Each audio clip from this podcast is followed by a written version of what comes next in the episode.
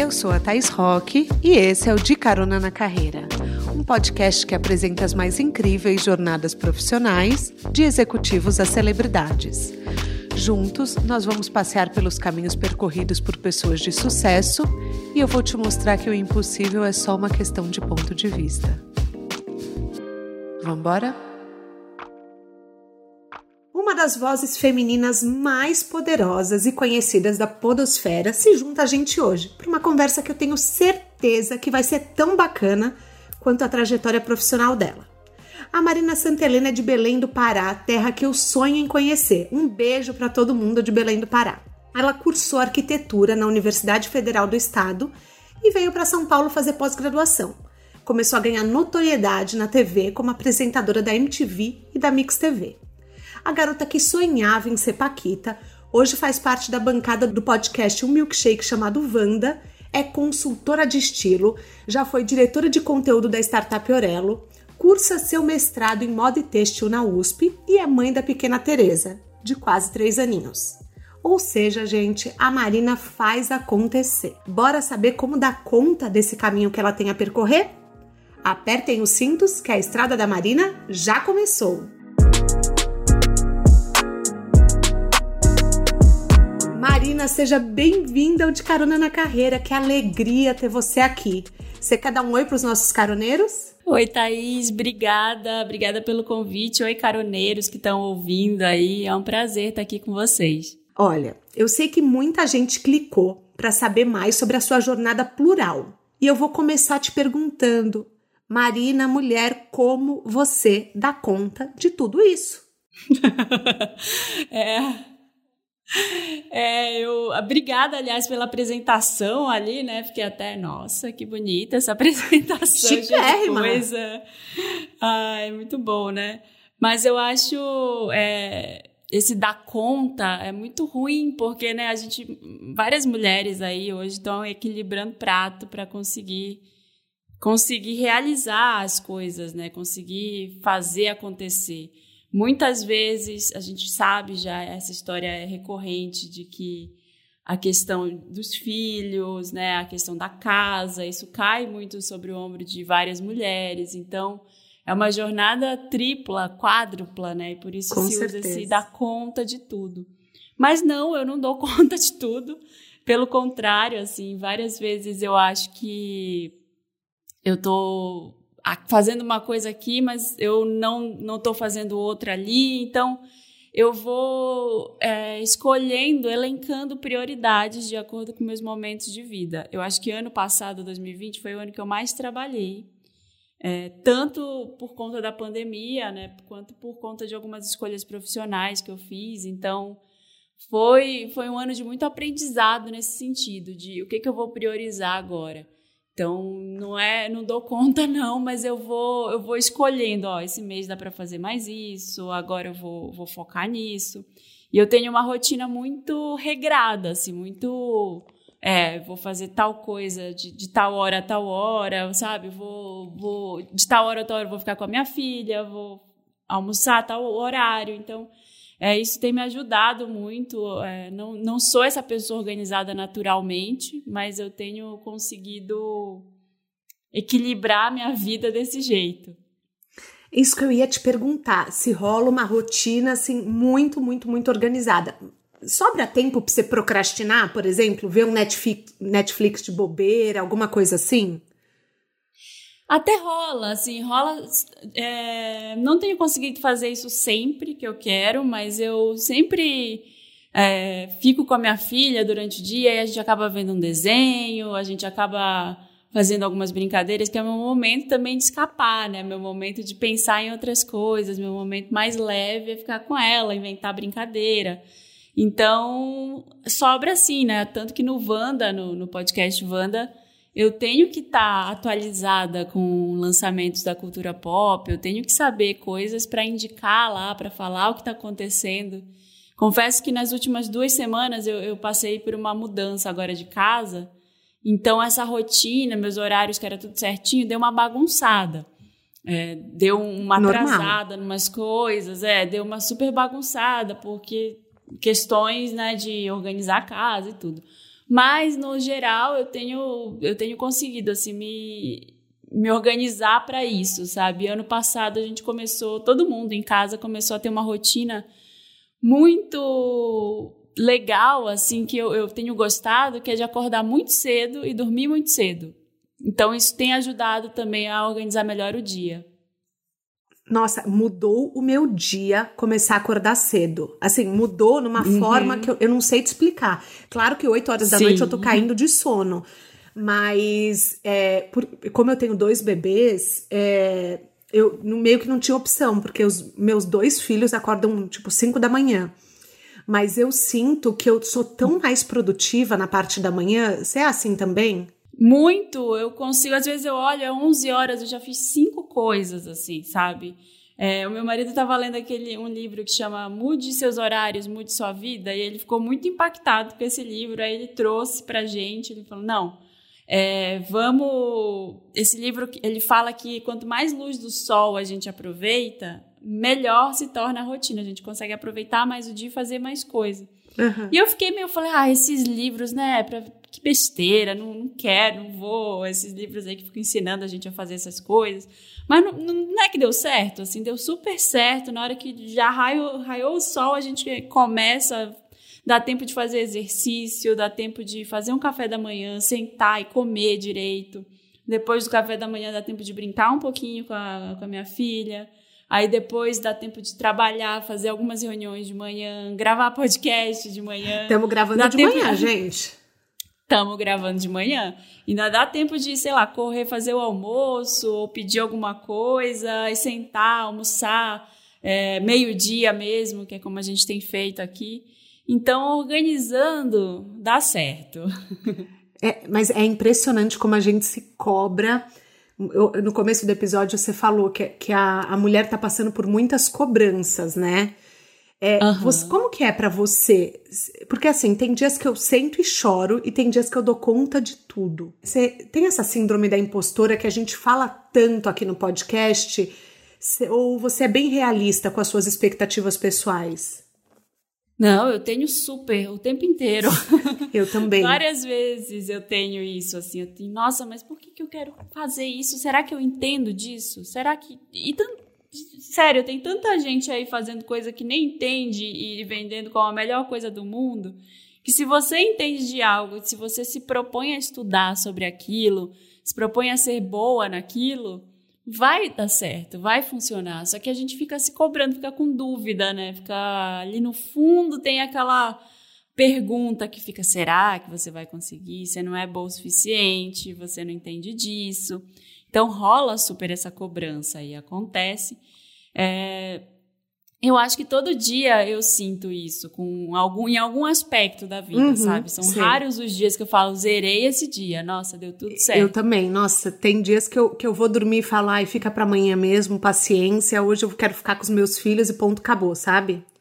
Sim, não dá pra gente, pra gente fazer isso. Eu acho que o que tem me frustrado menos é eu ser um pouco mais realista com essas expectativas. De manhã, óbvio, eu tenho aquela. Vou fazer isso, vou fazer aquilo, meu dia vai ser repleto de coisas e etc. Mas aí no final, é, se eu não conseguir fazer uma coisa ou outra, eu também falo, ah, tudo bem, que nem você falou agora, Thaís. É, tudo bem, amanhã eu faço, é tudo certo, eu consegui fazer o que deu hoje, sabe? Eu tive, nessa mudança de casa agora, eu tive. É, vários dias assim com crise de choro, crise de ansiedade, porque eu tava tô trabalhando, fazendo todas essas coisas que Sim. você listou lá no começo e ainda com uma mudança para eu coordenar, uma mudança grande, né? Que a minha casa a gente tem, é, se falou de, dessa coisa de. A gente estava falando um pouco antes de começar a gravar de acumuladores e tudo, de, de guardar muita coisa. Eu não acho que, eu, que a gente é, é, tão acumulador, mas a gente tem muito objeto de. Sim de coleção, assim, biblioteca grande, um monte de livro. Então, eram coisas que, apesar da empresa de mudança se propor a fazer, eu queria fazer, eu queria ver o que, que eu queria manter, o que, que eu queria tirar, né? Mudança é sempre uma oportunidade para isso. Então, nos dias que eu fiz isso, não tem trabalho, né? O trabalho de não, gravar não podcast, o trabalho de não rola, não tem, não é, não dá para fazer os dois, é humanamente impossível. Então eu ficava frustrada porque eu queria, eu falava, gente, mas eu passei o dia inteiro separando roupa para doar, passei o dia inteiro fazendo isso. Por quê? É, e não consegui entregar meus textos, não consegui entregar as coisas que eu tinha que entregar, responder os e-mails todos. E aí isso me deu um pouquinho de ansiedade, sim. Mas agora que as coisas que a gente já está instalado na casa nova, que já está tudo mais ou menos no seu lugar, eu me sinto melhor.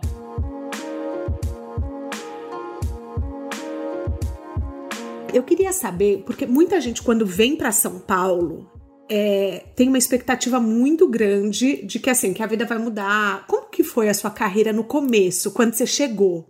Foi horrível, como todo mundo. quebrei a cara mil vezes, assim. Me eu conta que, que eu, eu, amo perrengue. Eu já vou te falar que esse podcast é baseado em perrengues.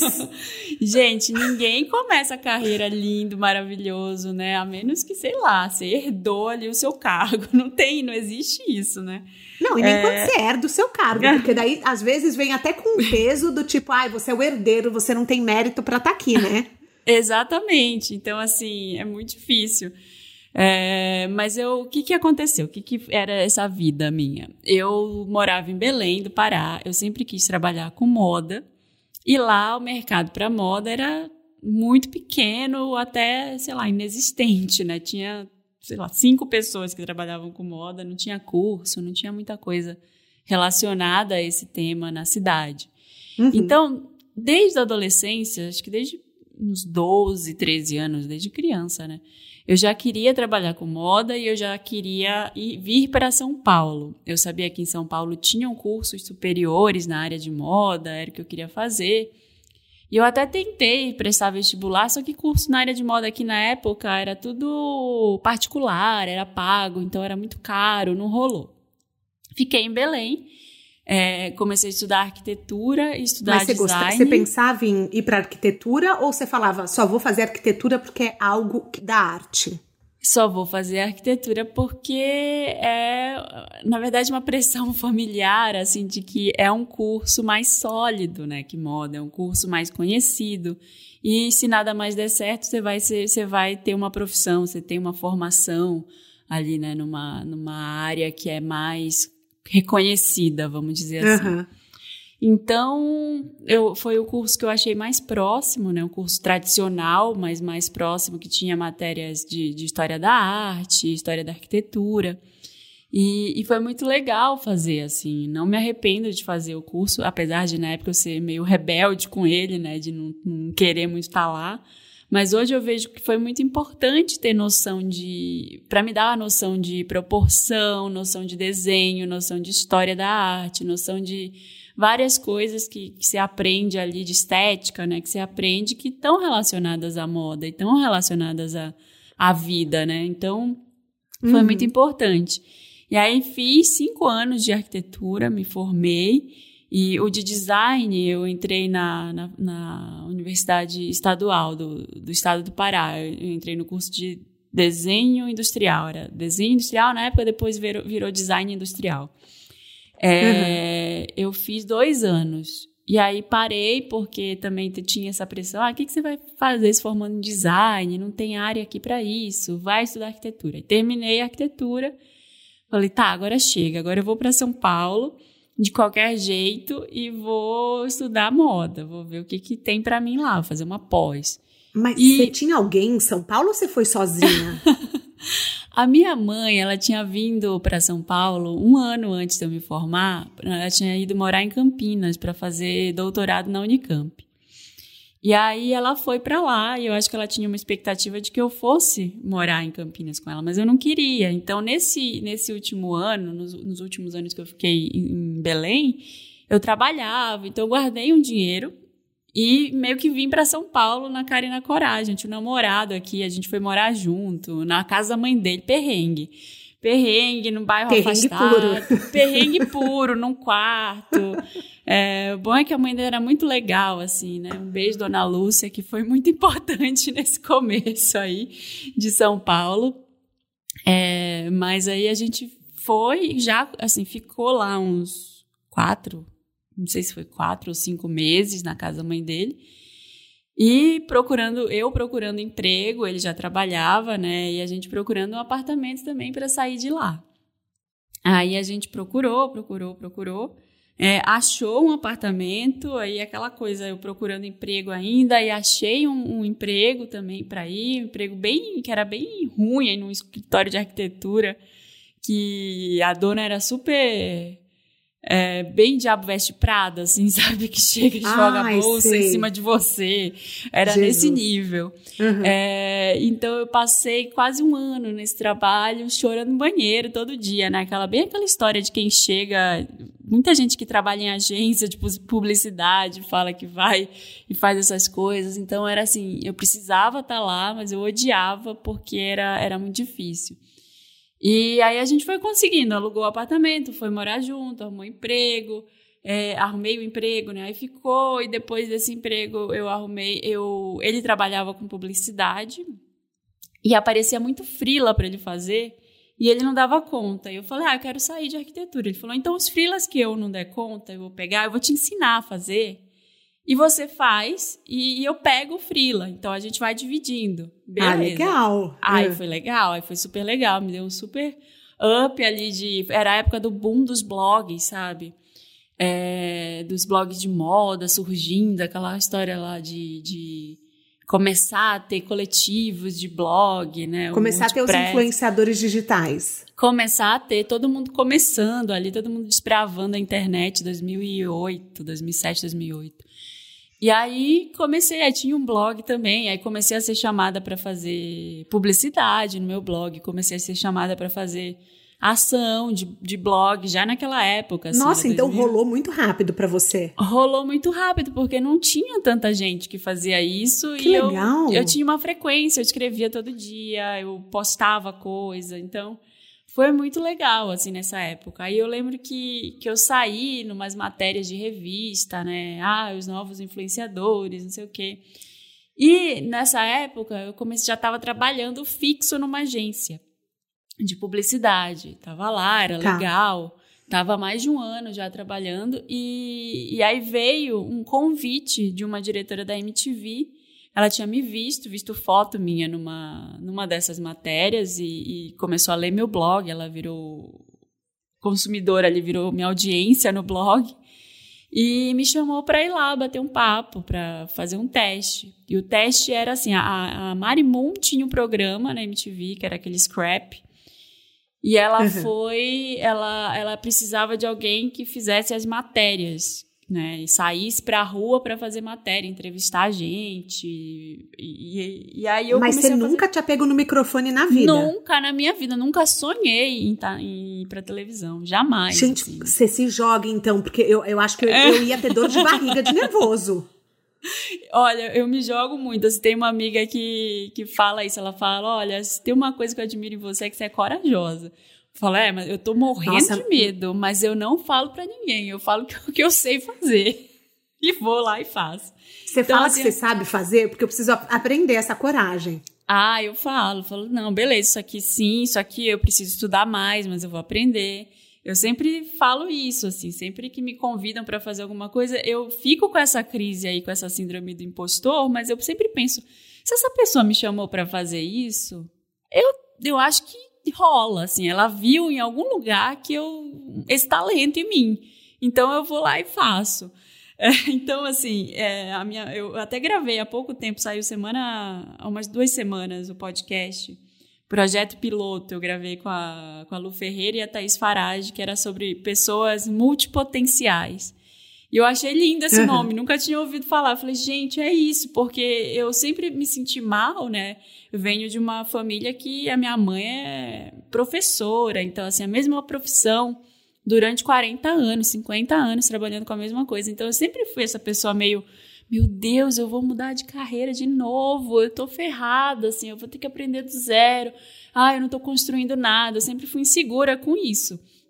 E de uns tempos para cá eu venho pensando, cara, não, eu tô aprendendo uma coisa nova, eu tô me jogando ali, eu tô eu, eu consigo fazer isso. Então, assim, eu saí de arquitetura, aí fui para aprendi essa coisa da, das redes sociais, aprendi na marra, né? É, gostei e nisso vamos fazer, vamos, vamos para televisão. Então eu, eu, identifiquei aí que é basicamente comunicação, né, a minha área, tanto em moda quanto é, nos podcasts, quanto na TV, quanto em, em redes sociais. Então tem em comum isso. Mas eu fui, Mas assim, joguei. são todas carreiras não, não convencionais, vamos combinar. Sim, Ar sim. A arquitetura era mega. Seus pais nunca tentaram te desencorajar e falar, não, volta pra arquitetura. Ou arquitetura tem um assunto assim, acabou, acabou esse papo. A minha mãe ainda tenta até hoje. Ela sempre. Você tá brincando.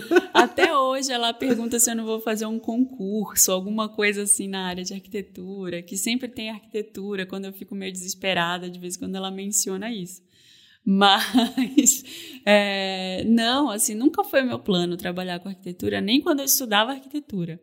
É, Eu tentei, assim, falei, tá, eu vou fazer, eu vou ter que fazer estágio, vou ter que trabalhar em escritório de arquitetura por um tempo, até eu conseguir fazer o que eu quero com moda. E nesse meio tempo, aí eu fiz uma pós em moda. E eu só não trabalhei na área de moda porque publicidade pagava mais.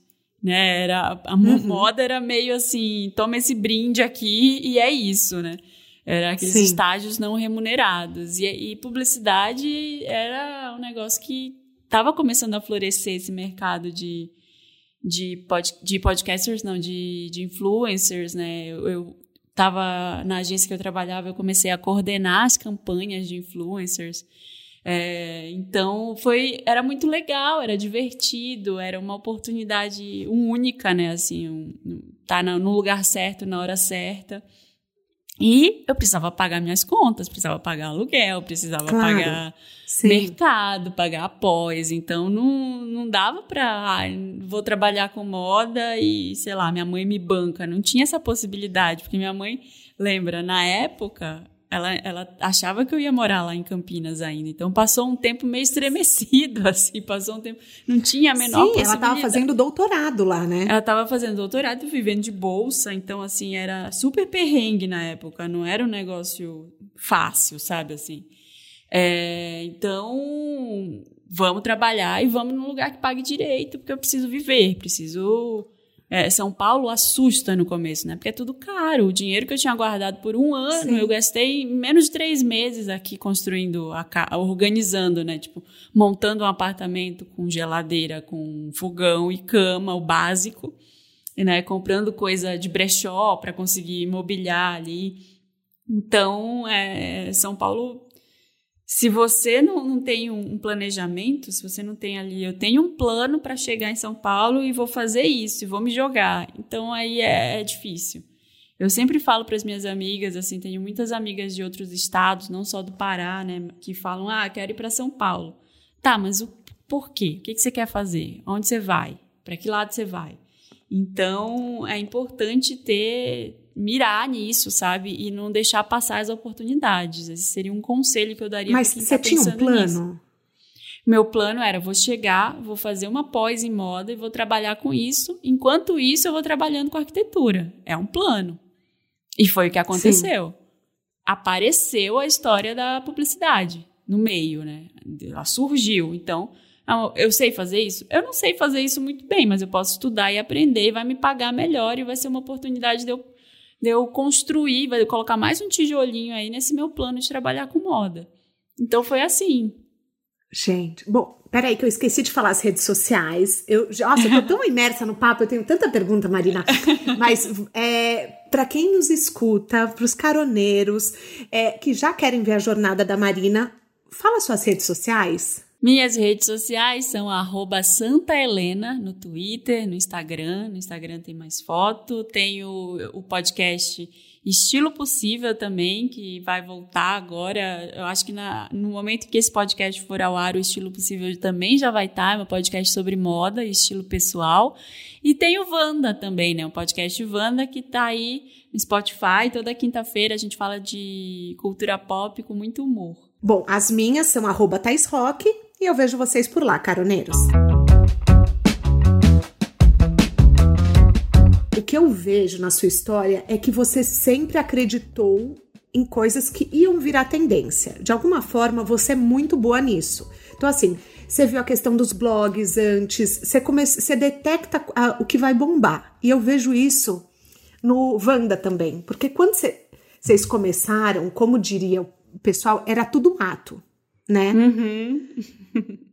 era, é verdade. O que te fez investir? Me conta, assim, porque não era algo monetizável, era algo que você fazia só por paixão, né? Ou não? Sim. Ou sempre foi monetizável o Wanda? Não, foi, o, o Wanda começou a ser monetizável faz pouquíssimo tempo e a gente passou muitos anos fazendo porque gostava. Inclusive, a gente pagava para estar no podcast, porque era. A gente investiu em equipamento, a gente comprou do nosso bolso, a gente tinha o, o Dantas até, o Dantas que, que faz aqui, edita também. Um beijo, carona, Dantas, um que fez essa Dantas. ponte maravilhosa. o Dantas, ele trabalhava com a gente, assim, ele foi o primeiro e único editor da gente, né? Depois do Felipe, depois que a gente resolveu terceirizar, primeiro era o Felipe que fazia mesmo. E depois o Dantas entrou e ele foi o, funcionário número um do, do Wanda. então tinha, tinha que pagar a edição, tinha que pagar. A gente comprou uma mesa de som, a gente comprou microfone. Então tudo isso a gente, a gente investiu do nosso bolso para fazer. Mas o que, que era, assim, na época? Eu conhecia o Samir, eu conhecia o Felipe só de nome, só de, do site mesmo. E o Samir e eu, a gente tinha um podcast que a gente amava, um podcast em comum, que é o The Read, a gente até já citou ele no Vanda, que é um podcast gringo de cultura pop americano. E aí a gente ouvia e sempre, toda semana a gente se encontrava e comentava o podcast. ficava focando sobre o podcast e eu falava, falava, vai amigo, eu queria ter um podcast. É muito legal, olha o que eles falam. Eu passava muito tempo nessa época é, em deslocamento, assim, né? No ônibus, no carro, indo para indo pro trabalho, no metrô. Então era, era uma companhia. E aí eu, eu falava para ele, ah, queria ter, a gente podia, né? E na época, na TV, era o auge assim da minha síndrome do impostor na TV, porque eu falava, ai meu Deus, será que eu tenho que estar aqui? Já estava há uns anos na TV. E pensava, será que eu tenho que estar aqui? Porque eu, na TV você tem um script, né? Não dá para chegar lá e falar o que eu quiser tem um roteiro. Sim, você não e, tem tanta liberdade, correto. É, e aí eu tinha que falar bem, às vezes, de, um, de umas coisas que eu não gostava tanto, de tipo, de gosto musical mesmo, não era nada grave, mas era assim. Ah, esse clipe é maravilhoso, de uma banda que não era muito legal, não era muito a minha que era cara. Sua cara. Uhum. E o podcast me falei, ah, é uma oportunidade de eu, de eu desenvolver mais, até de eu me conhecer mais e saber o que, que eu vou gostar, o que, que eu não vou. Vamos lá. E aí o Felipe entrou falando com o, o Samir que ele queria fazer, aí o Samir lembrou de mim, aí a gente foi e começou. Então, no começo foi muito investimento de tempo e de grana da nossa parte, mas ah, sempre foi legal o Wanda, assim, sempre foi divertido de fazer, sabe? Sempre foi um, momento de autoexpressão, um momento de leveza, um momento que a gente dá risada, esquece problemas, deixa do outro lado da porta, grava. E então, assim, é, não parecia, ah, é um trabalho, né? Sempre foi uma coisa muito divertida. Então, acho que foi com isso que a gente chegou até aqui. É, na verdade, o que as pessoas falam é busque a forma que você que flow, né? Que muita gente chama de flow, que as coisas fluem para você. É aí que tá a sua paixão profissional. E quando você fala do Wanda, eu escuto muito isso. Quando você fala, olha, eu esqueço dos meus problemas, quando a gente vai gravar, a gente se diverte. E eu acho que muito isso, assim, para quem tá nos ouvindo, busque algo que flua, que que você faça uhum. instintivamente, quase, né? Sim, é um negócio que, que te deixa feliz também, sabe? É difícil, né? O mais difícil é isso, às vezes, a gente achar uma coisa que, que funcione na nossa vida. E foi isso que aconteceu com Wanda. Assim, no meu caso, tenho muita sorte de, de ter encontrado o Felipe e o Samira, de ter tido essa química e a gente ter conseguido tirar do papel nossas ideias. É, mas eu acho também que você se jogou, né? Existe uma dose de coragem aí que a gente tem que, enfim, que valorizar. Eu acho que você também não ficou sentada esperando, você foi tentando. E isso eu admiro bastante em você, de falar, bom, vamos embora, vamos tentar. Assim como o YouTube, os podcasts estão passando por uma profissionalização. O que, que você acha que uma pessoa que está entrando agora precisa fazer para se destacar? Ah, eu acho que o principal, assim, o mais difícil pra gente foi frequência, sabe? Frequência, esse negócio de gravar sempre.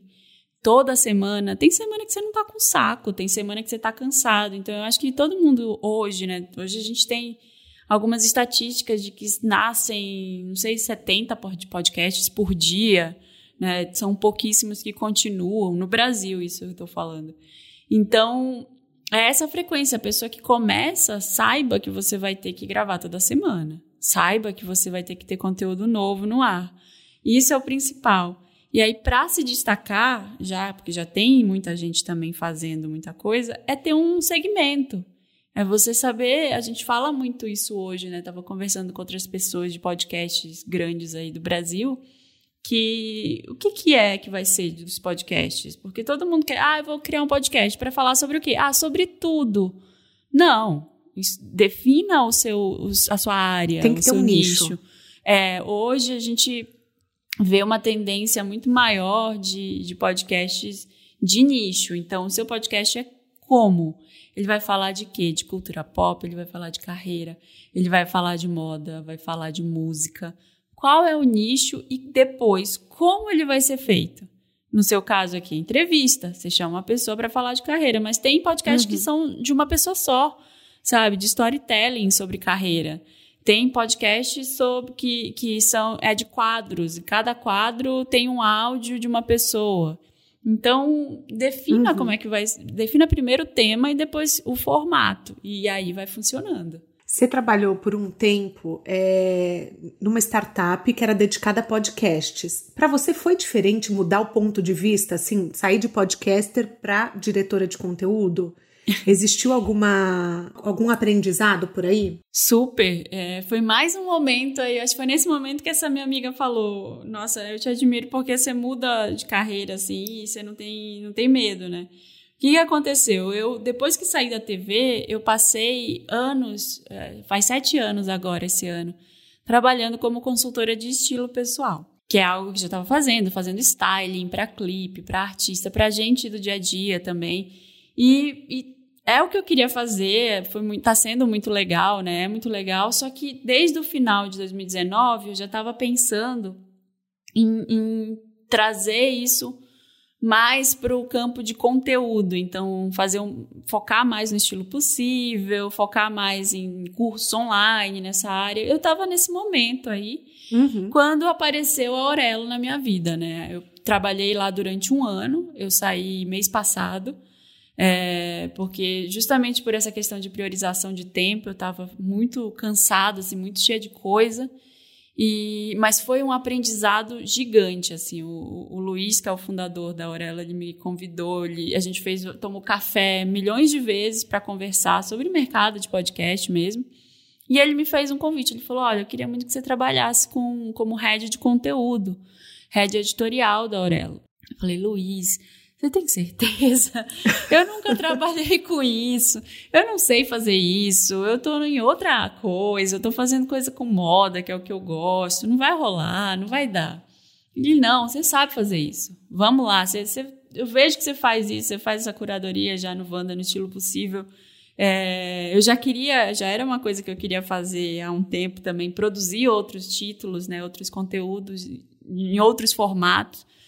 E aí eu fiquei com aquilo na cabeça, achei legal, fiquei lisonjeada, né? Falei, nossa, que legal, né? Ainda contam comigo para um trabalho, vou colocar aqui com a, entre muitas aspas, um trabalho mais formal, né? Um emprego, não é? Sim, não sou eu, claro. não sou eu empreendendo mais uma vez. Que legal pensei, fiquei feliz e, e, não pensei mais. Aí eu viajei no final do ano e quando eu voltei, ele, vamos falar de novo? Aí a gente tomou café mais várias vezes, conversou. Aí ele me convenceu. Eu falei, nossa, eu acho que eu posso, eu acho que eu consigo fazer isso. acho que, que vai ser legal, assim, é um desafio criativo, tem a ver com o que eu já queria fazer, vou, vou entrar. E aí entrei, e a gente, ele me incentivando, a gente trocando ideia, né? E foi muito legal, porque eu tive a oportunidade de conhecer todos os podcasters, assim, que eu admirava já e queria conhecer. Apresentei a plataforma para eles, ainda é uma, é uma plataforma, apesar de eu não estar tá mais lá, eu acho uma plataforma, uma iniciativa incrível, porque é 100% brasileira. E, e, se propõe a fazer algo que, que é inédito hoje no mercado, que é uma remuneração por streaming para podcasters, que, que ninguém faz, né? Então. Olha que legal. Acho uhum. isso muito interessante. Foi, foi o que brilhou meus olhos mesmo para fazer. É né? uma oportunidade de remuneração para quem trabalha como podcaster, né? Para quem, quem desempenha essa função e não recebe nada por isso. Então eu topei, fui. E, e, foi muito, foi, foi isso, foi muito bom, assim, foi até para me conhecer mais e, e para eu desempenhar é, encontrar aí coisas que eu já sabia fazer, mas que eu não exercitava há muito tempo, né? Então, é, criar conexões, conhecer essas pessoas, trazer para perto. É, a gente fez, eu, eu, criei podcasts lá junto com, com eles de economia, de ficção, de. Ah, também existia a criação de podcasts lá dentro? Sim, tinha um braço editorial, que era o que eu fazia. Eu era head desse braço editorial da, da Aurela. Então, coloquei, a gente colocou no ar muita coisa legal, assim, podcasts de esses de ficção, um de economia muito bom que tem lá, que é sobre a história da, dos ministros da economia no Brasil, que é algo que eu jamais faria, assim, só se eu tivesse é, né, se eu tivesse fazendo só sobre cultura pop ou só sobre moda, esse é um tema que eu nunca pensei nem que eu fosse gostar, mas que é maravilhoso. É um podcast do, do Thomas Trauman, que é colunista da Veja. É, o podcast do Ale Santos, o Ficções Selvagens. Agora saiu um mais recente que, que eu conectei ali alguns pontos para ele ser feito, mas quando ele foi lançado já, já foi meu último dia. Na Aurelo, que é o Oculto, que é um podcast de ficção, também com a Bianca Comparato, que é a atriz, né? Então é, é muito bom, assim. Ele é um podcast, eu me arrisco a dizer que é um dos melhores do Brasil de ficção. Então fiquei, foi muito legal, Olha, assim, legal. foi muito, foi, foi, foi muito gostoso estar tá lá, assim, foi, foi uma desafiador, não foi fácil, né? Por isso que eu digo foi o ano mais que eu mais trabalhei na vida, porque a gente pensa, ah, vai trabalhar de casa, vai ser ótimo, mas assim, trabalhar remotamente você tá aí vendo, né? Você tá com dois bebês que você falou. É difícil, porque te demanda, coisas da casa te demandam, coisas da família te demandam, e você está no mesmo ambiente em que você está desempenhando o seu trabalho ali, né? Então. É, Não, e sabe difícil. uma coisa que foi, foi muito curiosa para mim? Por exemplo, eu sempre considerei um privilégio eu trabalhar de casa, é, tá perto da minha filha. Aí outro dia, ai, Marina, ela virou e falou assim para mim, a gente foi dormir, ela falou: "Mãe", eu falei: "O que?" Ela falou: "Eu quero outra mãe". Aí meu olho encheu de lágrima, né? Eu falei, ai meu Deus. Eu falei, por quê? Ela falou, porque você tá sempre em reunião, você tá sempre no escritório. E aí eu parei, pensei e falei, ela é, é assim, eu vejo como um privilégio, mas ela me vê o tempo inteiro como inacessível. Aí eu falei, gente, eu preciso mudar isso, porque eu considerava que já era um privilégio eu estar tá trabalhando perto dela. E daí eu mudei uhum. toda a minha rotina para fazer pequenos breaks, né, pequenas pausas, para ir ali dar, dar uma brincada com ela, sentar, conversar, ficar uns 20 minutinhos. Porque eu falei, gente, realmente é um privilégio, mas na cabeça dela, ela não pensa, ai, que bom que você não vai sair de casa, que bom que você vai ficar em casa. A criança só sente, né? E ela sente que eu não estava perto dela. Ai, olha, foi, foi difícil para mim. É horrível, assim. horrível. A minha filha perguntou também esses dias. Ela falou: Mamãe, você não gosta de mim? Aí você morre, né? Um pouquinho. Ah, como Deus. assim eu não gosto de você? Você é a pessoa que eu mais gosto no mundo. Ah, porque você tá trabalhando. Eu, ai, meu Deus, vou chorar. É, é, é. é muito louco, né? A maternidade me virou assim, de cabeça para baixo, Marina. Foi eu tive depressão pós-parto na minha primeira filha, né? Foi uma coisa bem intensa para mim. E ela mudou a minha maneira de ver o mundo, de trabalhar, de me relacionar.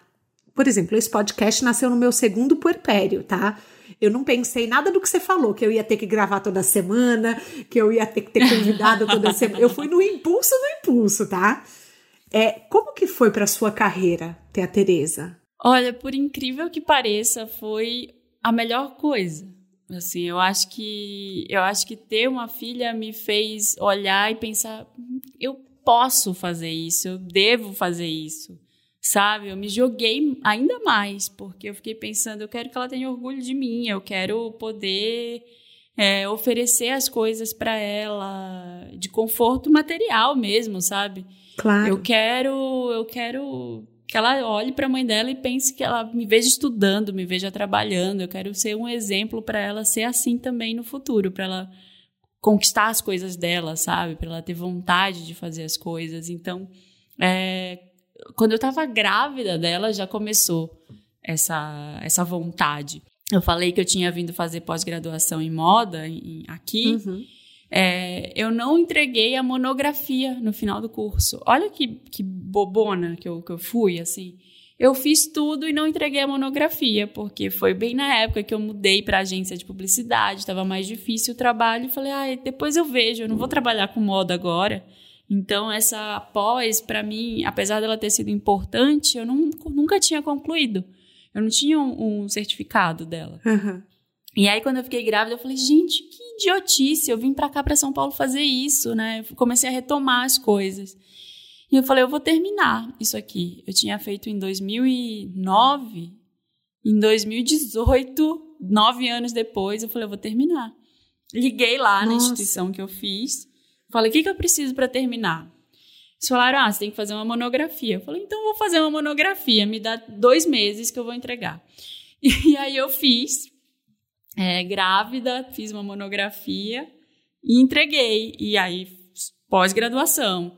Aí depois da pós-graduação falei, e agora, né? Vou fazer mestrado, vou fazer mestrado. Aí comecei a fazer aula como aluno especial, que era era uma coisa assim, eu não no puerpério eu falei, ah, vou vou ficar aqui com a minha filha, mas assim, é o momento para mim, o que que eu vou fazer? Vou fazer uma massagem, vou fazer uma, vou no salão, vou, não, vou fazer mestrado.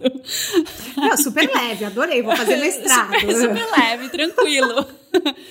É, porque eu tinha gostado de fazer a monografia. Aí eu peguei uma vez por semana no puerpério, falei, vou, vou lá para vou lá para USP ver o que, que eu posso fazer. E comecei a ir lá na cara de pau.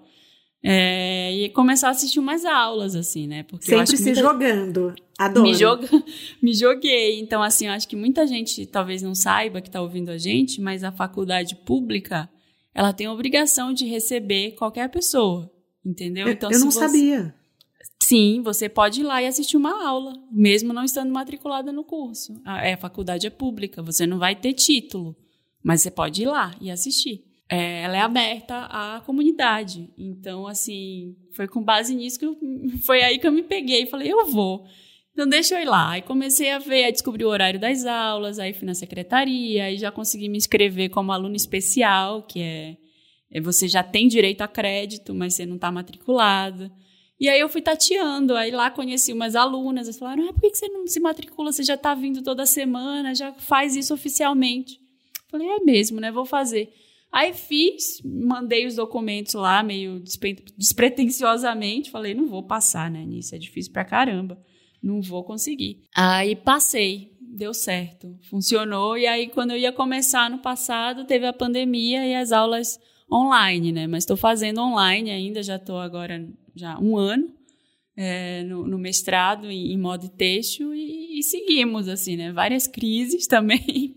Ai, mas, mas... você tá me incentivando. Mal sabe você que eu sou louca para fazer um mestrado, tá? Então eu tô ouvindo e falando, meu, acho que eu vou como, como aluna convidada. Você deve estar tá dando esse start em um monte de gente que tá ouvindo, saiba. Eu falei isso no Wanda e um monte de gente me inscreveu e um monte de gente falou: ah, mas na minha faculdade não é assim. Mas assim, eu tô contando como foi para mim. É, a Sim. faculdade pública, isso, isso, é uma coisa que, que é, é verdade para toda a faculdade pública. Você pode, você tem acesso à faculdade pública, apesar dela parecer muito inalcançável, né? Para mim, o nome USP era um negócio assim, meu Deus, eu nunca Para mim vou, também. Eu escuto e falo, colocar... nossa, deve ser maior burocracia. Nunca vou colocar meu pé lá. E, e é assim, tem burocracia, tem que fazer prova, tem que entrar, mas assim, dá para fazer isso de um jeito mais leve se você não colocar toda a pressão, sabe? Assim, para mim eu acho que foi mais leve porque foi assim, minha vida não depende disso, sabe? Foi assim, eu posso fazer isso como uma coisa paralela a tudo que eu tô fazendo. Olha só o que eu tô fazendo, é legal o podcast. Tenho uma filha saudável, uma filha é, maravilhosa se desenvolvendo bem, né? Tô com a minha casa, tá tudo em ordem. Então, poderia, isso daqui poderia ser uma coisa que que impulsiona a minha carreira daqui a alguns anos, sabe? Eu posso ter um, um mestrado e daqui a alguns anos eu posso dar aula, não sei, posso me jogar em Você uma tem coisa essa nova. vontade? Tenho, super tenho vontade de dar aula. Tenho, é uma coisa desde sempre que eu tenho, mas eu nunca achei, de novo, a, a síndrome do impostor, nunca achei que eu fosse capaz. E agora eu já começo a achar que sim, preciso estudar mais, mas sim, tenho essa capacidade também. Mas é muito legal a leveza que você falou, olha, eu vou lá, por que não? Tá tudo dando certo, minha filha tem saúde. É, você não tem medo de errar, né? Pelo que eu tô sentindo.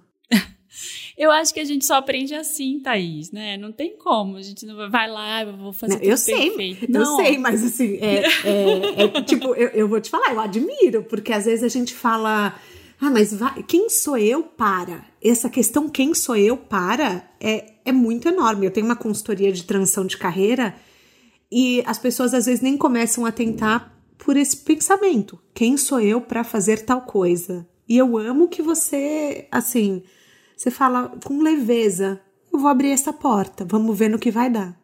É, gente, a gente só vai. Eu acho que eu tenho, eu tenho plena confiança, assim, de que a gente só vai para frente, né? De que a gente só se move e avança e evolui se a gente for quebrando a cara várias vezes. Eu não fui bem em todas as disciplinas do mestrado, sabe? Eu tenho daqui a pouco, depois de gravar, eu vou ter orientação com a minha orientadora. Ela tá acabando comigo, né? Assim, acaba com todo o seu trabalho, mas e aí, não ia estar tá perfeito, né? Óbvio que não ia estar tá perfeito. Eu tenho, eu converso com ela justamente para ela apontar meus erros e na Aurelo também quando eu tentei. Não foi tudo sempre lindo, né? Teve perrengue, teve momentos de, meu Deus, será que eu não sei? Acho que eu não sei, acho que eu não consigo fazer isso. Até na consultoria de estilo. Então, assim, eu acho que é, é o jeito de encarar mesmo. É um negócio que é meio. Pode ser meio. Isso daqui vai me dar forças para eu estudar e, e ver que eu posso aprender, né, também. Eu posso evoluir nesse sentido. Quem quiser te é, passar com você na consultoria de estilo, você ainda é, atende? Eu não estou atendendo agora na pandemia, porque é um serviço que eu não faço online. É um tá. serviço que precisa ser presencial. Então eu não estou atendendo, é, mas eu eu tenho feito algumas conversas, sabe, com algumas pessoas online, falar, ah, mas eu, eu, tenho algumas dúvidas, isso eu tenho feito. Eu estou agora com a agenda para voltar a fazer live falando sobre isso, tenho feito vídeo do IGTV. Então, tenho falado, né, é um assunto que sempre está presente, até por causa do estilo possível que está voltando. É, mas não tenho atendido, não. É uma coisa que eu espero fazer em breve, espero fazer assim que, que for possível passar presencialmente de novo. Para quem está nos ouvindo e está sem coragem de assumir uma nova carreira, que dica você daria? Se joga, se joga, coragem. É, tem, eu sempre falo essa frase que é do, do, Guimarães Rosa, né? Eu falo disso toda vez que, que eu falo assim sobre carreira, que é o que a vida quer da gente é coragem. E é coragem mesmo, é se, se jogar ali. É, eu, eu falo hoje, eu fico olhando, eu tenho um, medo. A minha, mãe, a minha mãe fala assim, ela tá passando esses tempos aqui comigo. E ela fala assim, ela fala, nossa, você desde criança, a gente andava às vezes, se a gente sei lá, estava num carro, por exemplo, é, eu ficava com medo de acabar a gasolina. Então ela fica me zoando até hoje. Ela fala, vai acabar a gasolina. Mas é um negócio que eu tenho muito assim de, de pensar: nossa, e se amanhã não tiver trabalho? E se amanhã não tiver emprego? E se amanhã acabarem as oportunidades? Então eu acho que isso me moveu muito a vida inteira de, de deixa eu cavar essa oportunidade aqui, porque aí se não tiver mais nada nesse lado, eu vou para esse. Então, assim, é, não tenha medo, sabe? Quanto mais portas você abre, mais opções você tem, mais oportunidades aparecem. Então, meu conselho seria esse: vai, vai com medo mesmo. Mas olha que engraçado como é diferente ponto de vista. Eu, eu quando eu olho para sua história, eu vejo que assim, nossa, sem carreira você não fica. Porque você cria uma oportunidade em todo lugar que você vai. Então, eu, assim, um feedback busco. meu, tá? Olhando de fora. eu olho e falo assim: nossa, você inventa, alguma coisa você vai criar dali, entendeu?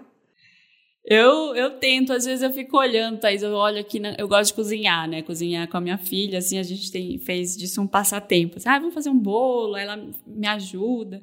E, e, eu, nessa pandemia, acho que eu desenvolvi umas habilidades de cozinhar, que eu, tava, eu morava num lugar que não chegava delivery, então eu tinha que cozinhar todo dia, assim. A gente cozinhava alguma coisa. Então, aí toda vez. Agora eu olho, será que eu podia trabalhar com isso? Será que vale fazer um curso de gastronomia? Falo, para com isso, para, você tá louca. Você não terminou nenhum mestrado, você ainda tá no, no, no, no Wanda, você quer trazer de volta o estilo possível, você ainda tá ali fazendo um monte de coisa. Para com isso. Mas, Mas é... você gostava de cozinhar antes ou você aprendeu na pandemia? Eu já gostava de cozinhar, mas eu tive que, que me, me superar, né, agora. Eu tive que fazer mais coisas e, e a gente fica falando aqui em casa, a gente fala, a gente já tá, a gente já não pode sair, a gente já tá num momento tão, tão difícil do Brasil, né? Vamos, vamos comer direitinho, vamos fazer um negócio bom, bonito, né? Fazer uma, uma noite de comida japonesa, uma noite de não sei o quê. A gente vai inventando coisa. Então, foi algo que foi desenvolvido agora, mais desenvolvido, né? Assim, eu já cozinhava menos. Eu vi que você estuda tendências de consumo. É, uhum.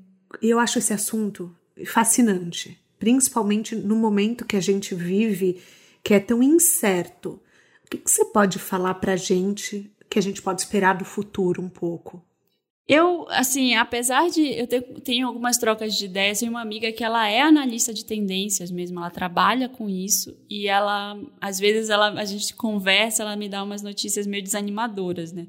No, no último estilo possível, ela falou: o tempo da roupa agora é o tempo do post. Falei: não, não fala isso, pelo amor de Deus. Apesar de isso ser uma tendência verificada e por especialistas como ela, eu acho, assim, eu tenho um, um sentimento de que é, isso não é nada científico, tá, gente? Só para uhum. é uma sensação que eu tenho de que as pessoas elas estão aprendendo mais, assim, sabe? A gente está caminhando para um, um nível de, de conhecimento sobre sustentabilidade, sobre consumo, que eu acho que ele vai ser melhor do que hoje. Não tem como a gente ficar consumindo loucamente do jeito que está hoje e, e pensar em futuro, né? Então eu vejo crianças, eu vejo adolescentes hoje é, tentando reinventar a forma como a gente consome, a forma como a gente encara uh, os bens, os objetos, as coisas que a gente tem.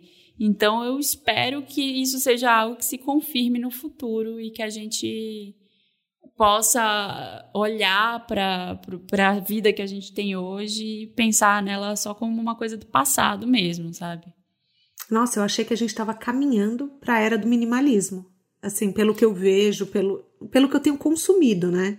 Aham. Uhum. É, eu, eu também acho, mas a, é, essa frase aí do tempo da roupa ser o tempo do post ainda me preocupa um pouco, assim, mas... Também me preocupa. É, ape, apesar dela, eu acho que a gente também está caminhando para o minimalismo. Acho que tem uma outra corrente aí de pessoas que que estão encarando a, a durabilidade das coisas de uma outra forma. A gente faz, eu faço uma pergunta para todo mundo que vem para o podcast, que assim, eu escuto das mais diferentes respostas, que é o que é sucesso para você? Sucesso, eu acho que é é, sabe, é dormir em paz, é, é deitar a cabeça no travesseiro e pensar que eu fiz as minhas coisas sem precisava sem fazer mal a ninguém, sem lesar ninguém, sem prejudicar ninguém e, e conseguir fazer tudo direitinho, assim, sabe? Tudo que eu queria fazer. Eu é, comi bem durante o dia, eu tô morando, moro num lugar legal, minha família tá, tá com saúde e eu consegui tudo isso sem, sem precisar passar ninguém para trás, sabe? É ter segurança com as minhas próprias escolhas, é não ficar é, pensando naquilo, ah, e se, e se descobrirem, e se, sabe, não ter, não ter muita, é, não ter consciência pesada sobre nada. Acho que isso é sucesso. Muito bom. A gente tem um quadro aqui que chama pneu furado, que é assim, o que, que você considera ter sido o maior erro da sua jornada profissional ou o seu pneu furado e que te ensinou algo que nenhuma escola te ensinaria?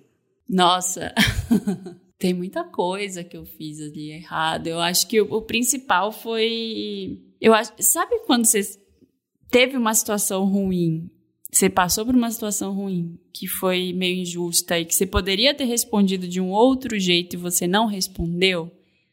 Eu tenho eu... discussões no chuveiro todos os dias, tá? Eu ganho todas as discussões do chuveiro e daí chega na vida real eu não consigo responder nada. Basicamente, essa é a minha história, tá, Marina? É, eu, eu tenho isso também. Então, teve vários momentos da vida em que eu fui. É, eu, eu, sou do norte do Brasil, né? Eu sou mulher, eu, eu cheguei aqui sem conhecer ninguém. Então, que eu fui muito tirada de, de sabe assim, de a, a, menina que veio do norte, ah, ela, ela não sabe, ah, ela é burra, ah, ela é bonitinha, mas não sabe nada, né? Só bonitinha. Então, assim, isso daí foi um grande erro eu não ter respondido essas coisas na hora, sabe? Não ter batido de frente. Eu acho que no final as minhas atitudes é, fizeram com que isso fosse combatido, assim, mas eu tive vários momentos, é, principalmente na TV, em que aconteceu isso, em que eu errei nesse sentido, assim, até de me aliar a algumas pessoas que não queriam meu bem, assim, elas estavam ali pelo porque eu tinha o status de apresentadora. Sim. Então acho que, que o grande erro foi esse. Acho que é, ouvir essas pessoas e me aliar a pessoas que não acrescentavam em nada na minha vida. E hoje eu tenho muito, muito cuidado com quem eu trago para minha vida e com, com quem de quem eu ouço, sabe assim? Quem eu, quem eu levo para minha vida se a pessoa falar alguma coisa ruim para mim? Será que eu devo pensar naquilo de verdade ou será que ela só falou por falar, só falou para me me ofender e doer? Então, hoje o que eu aprendi com isso é eu só trago para minha vida o que realmente que foi de uma pessoa que realmente faz a diferença para mim, sabe? Sei. Eu tô lendo um livro que chama Indomável depois vou te mandar é, a capa do livro. E ela fala muito da gente ouvir a nossa intuição, porque a gente é treinado a vida inteira a se encaixar é, assim na, na mulher certa, na mulher boazinha, na mulher bem comportada. E muitas vezes, nessas horas, quando a gente confia em quem não deve, a gente está negando a nossa intuição. Eu não sei você, mas Muitas vezes eu falo, ah, eu acho que eu tô cismada com essa pessoa, e daí, bum, a pessoa prova que realmente não era de confiança. Você sente isso, que às vezes o seu sexto sentido te avisa? Sinto, às vezes eu sinto, e hoje, né, depois de, de tanta coisa, eu já consigo eu já consigo lidar melhor com isso, assim, já consigo negar algumas coisas, sabe? Já consigo é, colocar essas coisas mais no lugar, assim, nem sempre é fácil. É, alguns trabalhos, por exemplo, uma coisa que eu aprendi muito, assim, com, com meu marido, que a gente conversa muito, que é nem todo dinheiro é bom, sabe? Nem todo dinheiro uhum. vai, te, vai te levar além. E isso é uma coisa que eu sei que eu falo, assim, do alto do privilégio de quem pode escolher alguns trabalhos. É, mas se eu olhar para algum tipo de trabalho e ver que, de alguma forma, aquilo ali é meio capcioso, sabe? Ele veio de uma pessoa que com quem eu não quero trabalhar, eu vou ter que trabalhar com pessoas com quem eu não queria lidar, é, vou ter que responder muito por aquilo, às vezes é uma empresa, uma marca com a qual eu não quero me associar. Então hoje eu penso muito mais assim nisso, sabe? Eu já ouço mais esse sexto sentido aí que você falou. É, você sabe que apareceu o primeiro patrocinador do podcast, né? E, e, era uma marca que eu não queria me associar.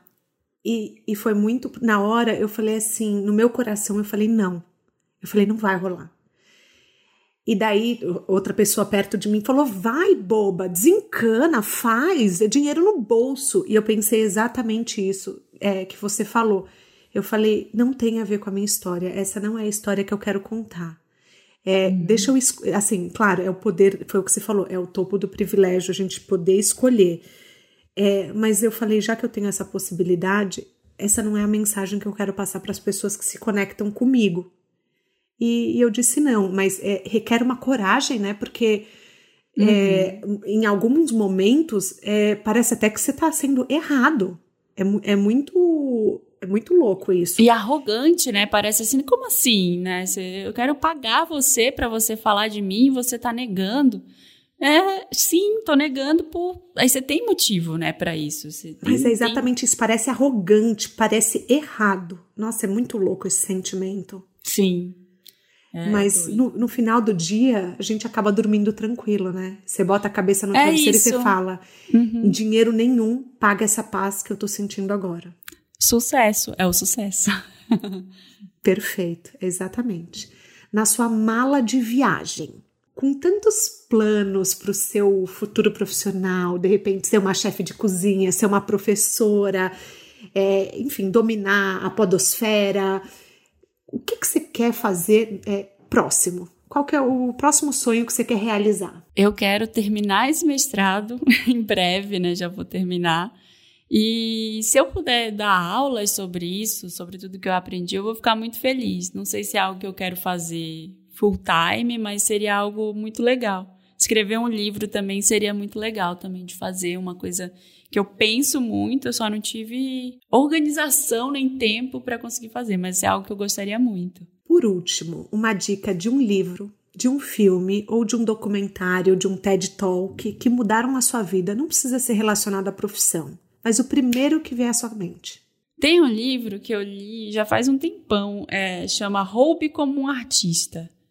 É muito interessante. Esse livro até é ótimo! Ele é muito legal, né? É, é pra. Eu acho que cai como uma luva aqui, porque vai, deve ter muita gente que está em transição de carreira, né? Que está buscando uma coisa nova para fazer aí.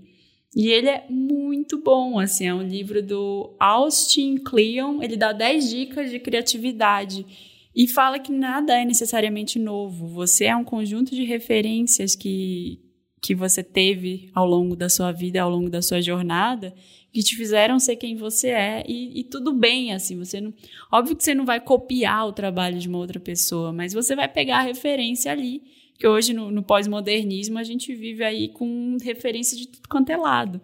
Então você provavelmente você vai se utilizar delas para você viver a sua vida e usar isso no seu trabalho. Então, é muito bom.